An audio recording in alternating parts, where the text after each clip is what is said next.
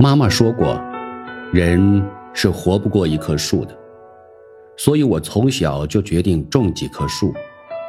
等我死了以后，这些树还活着，替我晒太阳和给人阴凉，包括也养活几条虫子，让鸟在累的时候填饱肚子，然后歇脚和唱歌。我当少先队员的时候，种过白蜡和柳树。后来植树节的时候，又种过杨树和松树。当我在乡下有了几间小屋，有了一块属于自己的小园子之后，我种了玫瑰和玉兰，种了法国梧桐和迎春。有一天，我在路上走，看到一截干枯的树桩，所有的枝都被锯掉，树根仅剩一些凌乱的须，仿佛一个。倒树的鸡毛掸子，我问老乡：“这是什么？”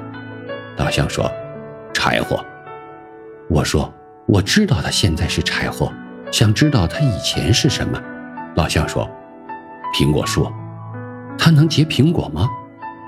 结果，我不禁愤然道：“为什么要把开花结果的树伐掉？”修路，公路。横穿果园，苹果树只好让路。人们把细的枝锯下，填了灶坑，剩下这拖泥带土的根，连生活的价值都打了折扣，弃在一边。我要是把这树根拿回去栽起来，它会活吗？不知道，树的心事谁知道呢？我惊，说。树也会想心事。老乡很肯定地说：“会，如果他想活，他就会活。”我把鸡毛掸子种在了园子里，挖了一个很大的坑，浇了很多的水。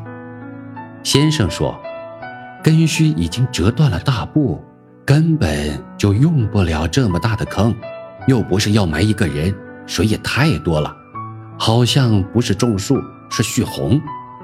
坑就是他的家，水就是他的粮食。我希望他有一份好心情。种下苹果树之后的两个月，我一直四处忙，没时间到乡下去。当我再一次推开园子的小门，看到苹果树的时候，惊艳绝倒。苹果树抽出几十根长长短短的枝条，绿叶盈盈，在微风中，如同千手观音一般舞着，曼妙多姿。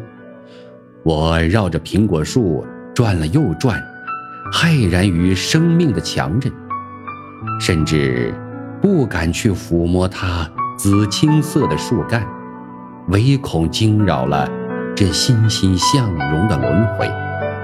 此刻的苹果树，在我眼中，非但有了心情，简直就有了灵性。